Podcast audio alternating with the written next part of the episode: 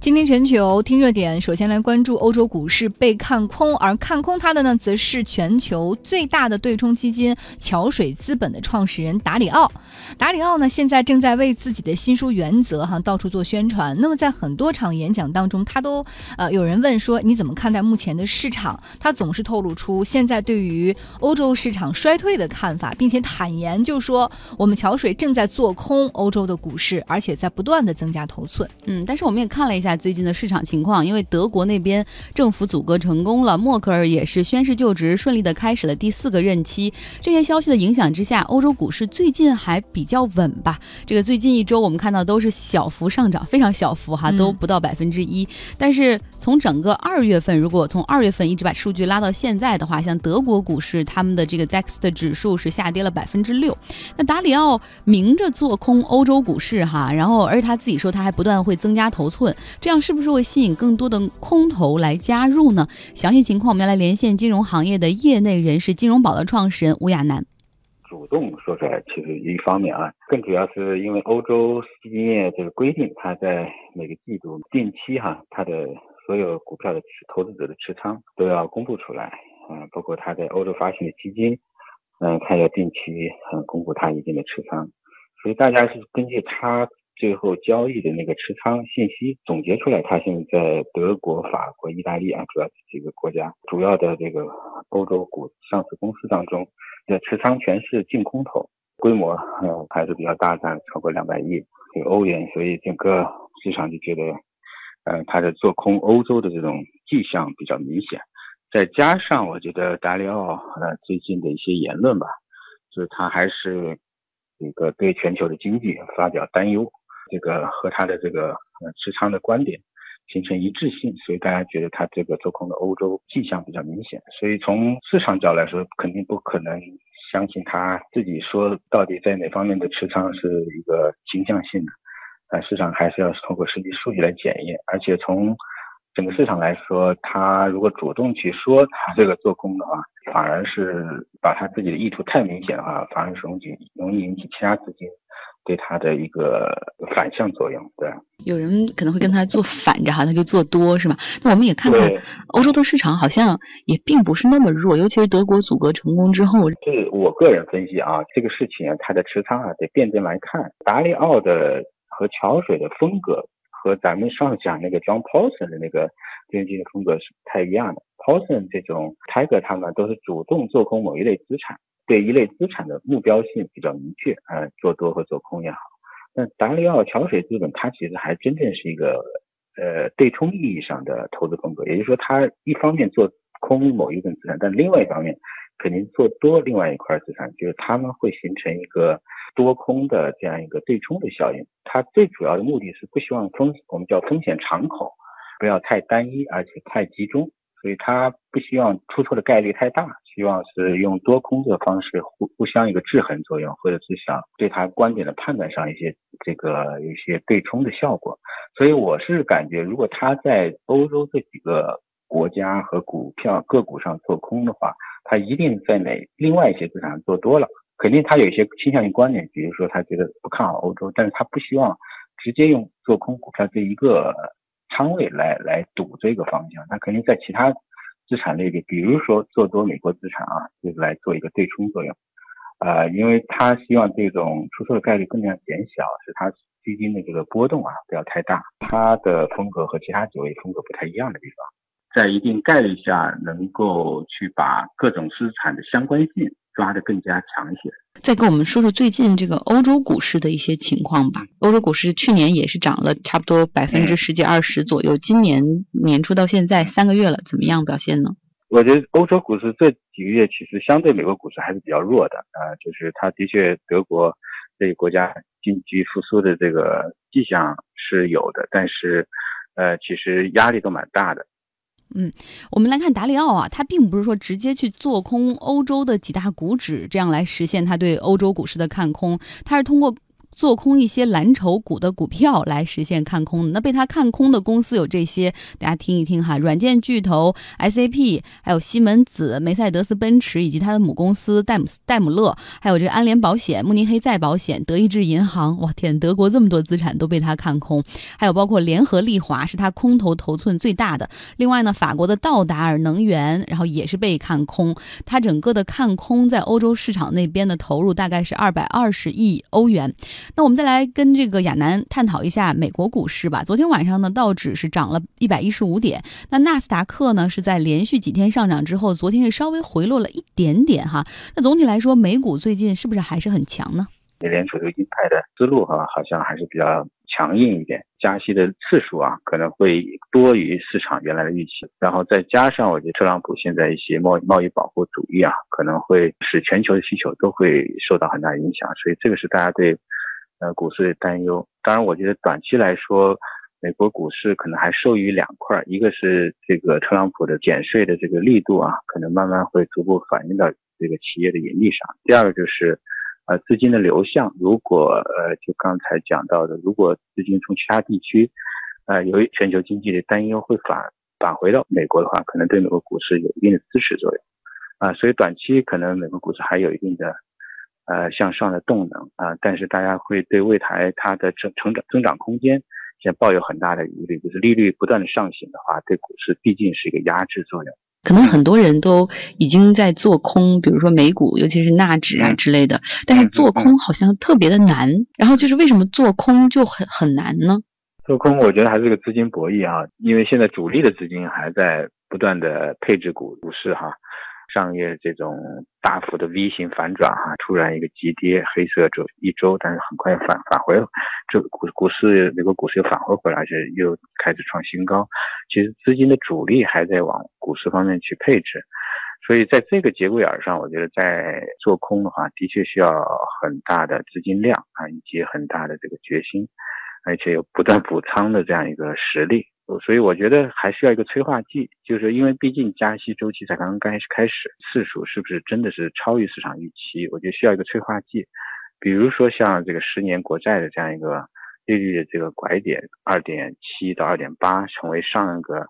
这个 V 型这个股市黑色一周的这样一个呃催化剂。那么我们觉得，如果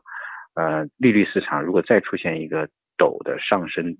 往上抬头的话，那也可能成为下一个催化剂，呃，所以我觉得可能需要一个催化剂，使得空头这种力量能够增强，使多头的信心啊被打弱，需要一个双方更强的一个博弈。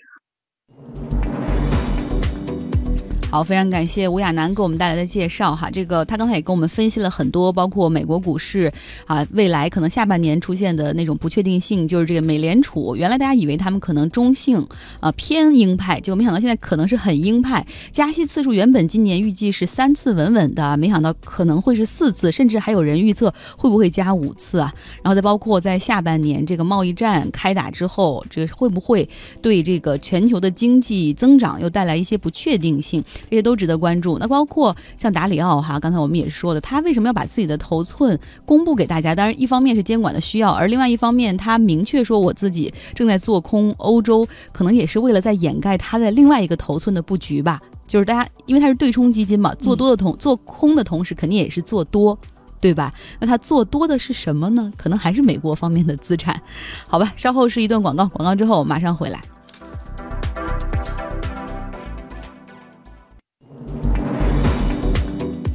倾听全球，接下来继续关注听热点。我们来看看昔日的硅谷独角兽，不过水落石出之后，竟然发现那是骗局一场哈。现在美国证券交易委员会也结束了对号称一滴血就可以测出健康状况的美国科技公司 Scenarios 的调查，发现呀，它的高管存在着严重的欺诈行为，所以决定重罚它的创始人 CEO 伊丽莎白霍姆斯，让他现在立即退出公司，放弃控制。事权，归还以前的股权，并且还要再缴五十万美元的罚款，并且还提出一条，就是你十年之内不允许在美国的上市公司去担任高级别的管理职务。而伊丽莎白·霍姆斯也同意了。那为此呢，他达成了一个庭外和解，就是民事欺诈指控的庭外和解。嗯，只要不让他出庭暴露更多哈，他可能觉得，哎呀，现在就是赶紧把这事儿了结了算了。对，今年三十四岁的伊丽莎白·霍姆斯，美女一枚哈。然后大家可以输入“骗子”二字。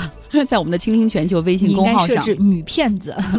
骗子二字，然后就可以看到她的一些内容了。是，那她呢喜欢穿黑色的高领毛衣，穿牛仔裤。然后听说她故意要把他们公司的这个温度就定在二十一摄氏度，就方便她不论春夏秋冬。大家都知道硅谷那个地方其实天气很好，你不需要冬天你也不太需要穿毛衣，有的时候，但是她就方便为了自己能够穿毛衣，穿黑色高领毛衣，可以像打造像乔布斯。嗯，她的本科是斯坦大斯坦福大学化学工。工程系的，然后他自己呢又非常的热爱电脑编程。大学刚上了一年，他就确定了自己的历史使命，就是改变世界，为了让人类的生活变得更美好。而且他关注的领域呢是体检。他当时提出的想法挺好的，说为什么我们每次去医院，不论是检测还是体检，就要抽那么多管血啊？我为什么不能做一个颠覆，一滴血？检测一切呢，于是他就创办了这个 Scenarios。一年之后，也就是上大二的时候，他就决定辞职专职创业。那一年他只有二十岁呀。嗯，所以说伊丽莎白·霍姆斯呢，她其实还是有很好的一些条件，比如说点子不错，背景也好，大学又不错哈，而且口才非常的棒，所以一开始就吸引了六百万美元的融资。他就建立起了实验室，招聘医学的工程师。那投资圈呢，也生怕错过下一个女乔布斯哈，纷纷觉得。哎，好像有些看点，就把钱都投给了他。到二零一零年的时候，他的融资金额就达到了九千两百万美元。因此呢，在资本的有力助推之下，他的整个事业貌似进展的很顺利，也申请了十项的技术专利，推出了测试机器，并且开始打各种宣传广告语，说我的一滴血就可以检测出两百四十项的医疗指标，从平时大家关注的胆固醇，甚至到这个癌症测试，哈，我都可以。那从二零一三年呢，一系列的外部合作也让他上了快车道。像这个 Scenarios，他就跟美国最大的连锁药店 Walgreens。来合作啊，并且呢，在店内就向公众直接开放去检测了。嗯，我曾经跟这个医学界的人聊过，我说到底有没有可能做到？比如如果有充分的大数据之后，因为你一点点的皮肤的黏膜，或者你鼻子里的鼻腔的黏膜，然后你的头发，但是好像不太可能哈。但是就是你可以测你的 DNA，那为什么一滴血、一滴血我不能测出我到底有没有什么样的疾病呢？然后那个医生就告诉我说，他说至少比如说像这个乙肝呐，或者是那样的，必须你要抽够。多少毫升的血，它才能够做那样的分离？对，如果做不到那个分离的话，其实一切指标都根本没办法给出来。是，其实医学界的人可能就根本不看好这个所谓的一滴血能够检测出一切吧。但是呢，一些非医疗界的人，哎，很认这个概念，认为说一切都可以颠覆，在大数据、在技术的帮助下，这有什么不可以呢？嗯，那乔布呃，福布斯杂志在二零一四年就。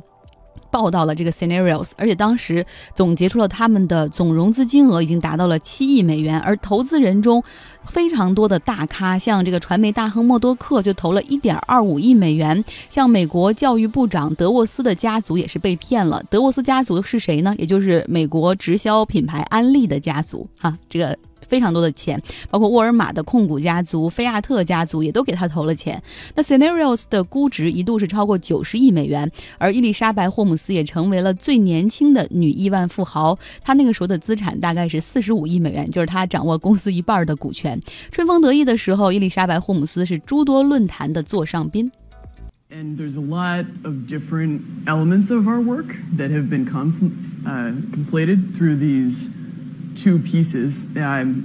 the decision that we made. 大家听到这就是他的声音哈。我以前听说过，就是好多。 投资人因为他是男性嘛，他天然会认为女性如果做科技这个说服度不高。那这个时候，如果你愿意把声音压低来说，就是那种相对低沉的声音，可信度更高。所以大家听一下这伊丽莎白·霍姆斯的声音有多低哈？对，它传递出来的那种稳定的信号，而且你发现没，它的语速非常的慢，他会把每一个词都说得非常的清楚，以此来显示他的就是可信任度以及他的思维的清晰度哈。但是。这是一个骗局了，它只是骗局的包装上的一例。那骗局早晚会被拆穿。一五年的时候，《华尔街日报》的一篇深度调查文章就让这个 Snarius 走下了神坛。当时啊，这个报道就说，呃，Snarius 所声称的两百四十项的监测指标当中呢，其实只有十五项是算是有效的，而且呢，对于血液的检测呢，他们是在西门子的机器上完成，而不是他们自称的说在自有的技术和设备之上的，并且最为严重的是，这些设备检测完了之后会出具一份检测报告，而这家公司呢，在篡改这些检测报告的数据，嗯存在着严重的欺诈。也就是那检测报告实际上就是个模板，然后他就随便更改一下，就给每个人就发了。但那个时候，你说大家都已经测完这个数据，谁会有那个时间和成本，或者有地方去重新再检，验一或者去下？医院的核实一下。是啊，所以说呢，啊、现在也引来了美国药品监督局的介入，而且他们中间还有一个问题，还是挺严重的，就是他们在公共场合下不是提供检测机嘛？那既然是一滴血，你肯定要刺破皮肤去取血，而用的这个针头它更换不及时，那很有可能会造成污染啊，血液污染很严重的这。AIDS、HIV 哈啊、都有可能会因此而这个传染。是那亚利桑那州就不幸，其实他们那个州里面有很多人，大概有十七点五万的消费者都在这个 Walgreens 的药店的门店里面用了这个 Scenarios 的机器，然后并且付费进行了这个血血液的体检哈。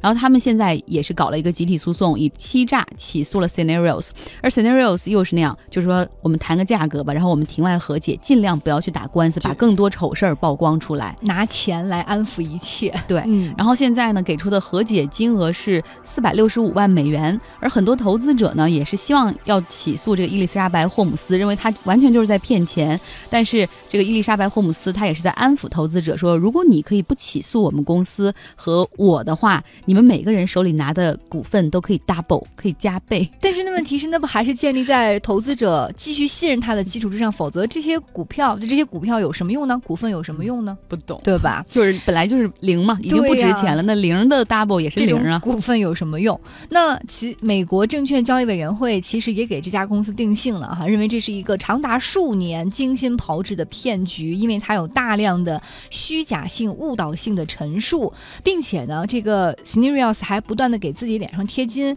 说以前啊我们的产品被美国国防部采用了，并且利用在阿富汗的战场带来一亿美元的收入，但实际上他们哪有跟国防部合作过呀？那另外呢，他们之前也跟药店的合作去做这种血液的检测，但其实根本就没有真正的测试，只是就刚刚张浩说的，哎，模板上来一来改一改，就发给这个他的受众了。是，所以现在问题就来了，这些投资人都是白痴吗？你说他这么多年哈都是骗子，几乎是什么都没有，难道你不去这个公司里进行参观？你做尽职调查的时候不看看他们的这个财务的情况吗？为什么这些人都这样傻傻的被骗了？主要有几个原因哈，我们给大家介绍一下这个伊丽莎白·霍姆斯她是怎么样做到的。首先就是公司里有非常严格的保密制度，这个对外啊，这个伊丽莎白·霍姆斯就是说我们这家公司的科技非常具有前瞻性，然后有门槛，然后我们这个 know how 就是如果一旦透露出去的话啊，我们的这个门槛或者我们的护城河就不在了。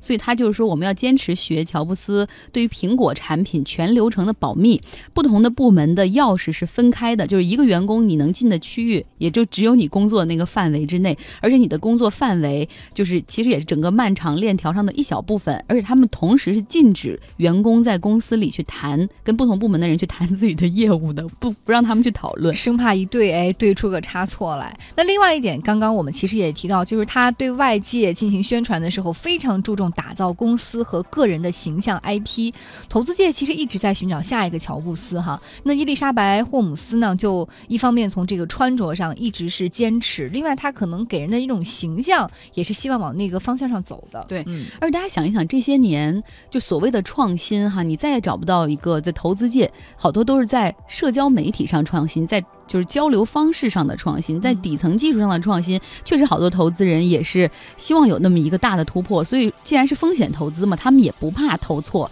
一般上这个。投一千个里面能中一个，那也可以了哈。那第三点，为什么这些人选择相信他？就是这个伊丽莎白·霍姆斯，她非常的厉害，她知道投资人想要什么，就是典型的突围 C 式的创业。她邀请了非常多的大咖级的人物进入自己的董事会，然后为他们这个项目背书，包括美国前政界军。界的重要人物，像包括前国务卿基辛格、前国防部长威廉·派瑞，已经曾经担任里根。政府时期的国务卿哈，这个乔舒尔茨都在他们的这个董事会里任职。另外还有前海军上将、陆军上将、前参议员，还有医生啊，富国银行的前任 CEO 等等啊。每次一看到这样的名单，很多投资人就觉得我信他们，所以我就投了。想知道更多关于伊丽莎白·霍姆斯的故事，大家可以找到“倾听全球”微信公号，只要输入“骗子”两个字，就可以看到这位女士的真面目了。纵横时空，链接世界，Happening the world，，倾听全球。接下来大家要听到的是全世界哪里最幸福呢？你的答案是哪个？Finland is the world's happiest country. The World Happiness Report for the United Nations was published on March 14th and ranked 156 countries. Now, Finland replaces Norway in first place. 听懂了吗？实际上就是芬兰是现在联合国测定的哈，认为全世界最幸福的国家。联合国可持续发展方案联盟公布了二零一八年全球幸福度的报告，最幸福的国家是芬兰。那排名二到十位的是挪威、丹麦、冰岛、瑞士、荷兰、加拿大、新西兰、瑞典、澳大利亚。那我们国家的排名呢？从二零一七年的七十九名下降到了八十六名。你幸福吗？你认同吗？你有没有发现，就是排名靠前的，就像我说的，就是高福利，然后工作少，嗯，大家竞争度没有那么高的国家，可能大家就是日子和生活和工作都相对比较悠闲，所以幸福度就会高啊。对，你看，芬兰、挪威、丹麦、冰岛，哈，这个北欧五国占据四席。那请问瑞典差在哪儿呢？瑞典说我现在大力发展经济，所以你们要赶紧忙起来。那我们看到这份报告呢，从二零一二年发布的，每年一期，在全世界呢也得到了政府和机构组织以及社会团体的认可。那这份报告呢，它其实是基于多项指标来测定出的，其中包括人均国内生产总值，就是 GDP，以及健康预。期寿命、生活水平、国民内心幸福感、人生抉择自由、社会清廉程度以及慷慨程度等多方面的因素。嗯，